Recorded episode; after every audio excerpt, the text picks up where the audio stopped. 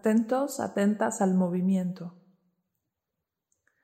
A lo largo de este mes me gustaría que prestaras mucha atención a tu forma de moverte. Cuánto te mueves a lo largo del día, si consideras que tu vida es activa o es más bien sedentaria. Que observes cuando te mueves, cómo te sientes, cómo caminas, cómo te levantas del sofá o de la cama, cómo te acuestas, cómo te sientas, qué posturas adoptas. Obsérvate. Es muy importante que tomes conciencia de las posturas y movimientos que tienes a lo largo del día. Simplemente observar, simplemente sentir si esas posturas le gustan a tu cuerpo, si esos movimientos le gustan a tu cuerpo. Y también, si no te mueves lo suficiente, pues cómo se siente tu cuerpo después de un día sin moverte,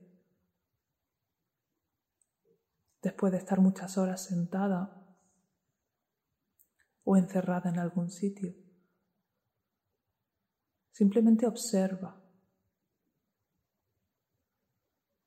cómo me muevo, cuántas veces me muevo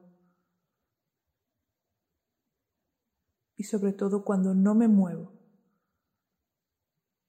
cómo me siento.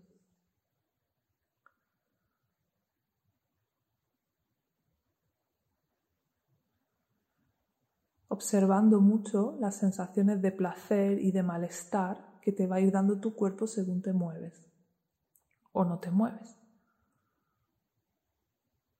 El objetivo de este ejercicio es que tomes conciencia real de cómo es el movimiento en tu vida cotidiana. Si hay mucho o poco, si ese movimiento le va bien a tu cuerpo o no le va bien. Entendemos por movimiento también las posturas que adoptamos. Las sillas, los sillones no suelen ser sitios muy orgánicos y a veces pasamos muchas horas ahí y adoptamos posturas que no son agradables para el cuerpo. Al menos no a largo plazo. En el momento nos podemos sentir cómodos, pero son posturas que afectan a nuestra columna, Así que vamos a observar cómo es el movimiento en mi vida. Diría que me muevo poco o me muevo mucho, me muevo como mi cuerpo necesita o hago cosas que a mi cuerpo no le van bien.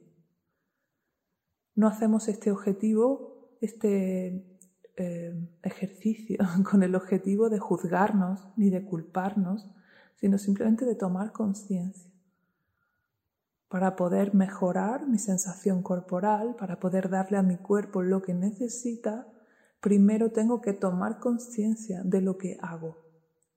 Así que intenta observarte desde el amor y la compasión, simplemente con el objetivo de obtener información de cómo gestiono yo el movimiento en mi vida. Puedes escribir todo lo que necesites en tu cuaderno de bitácora.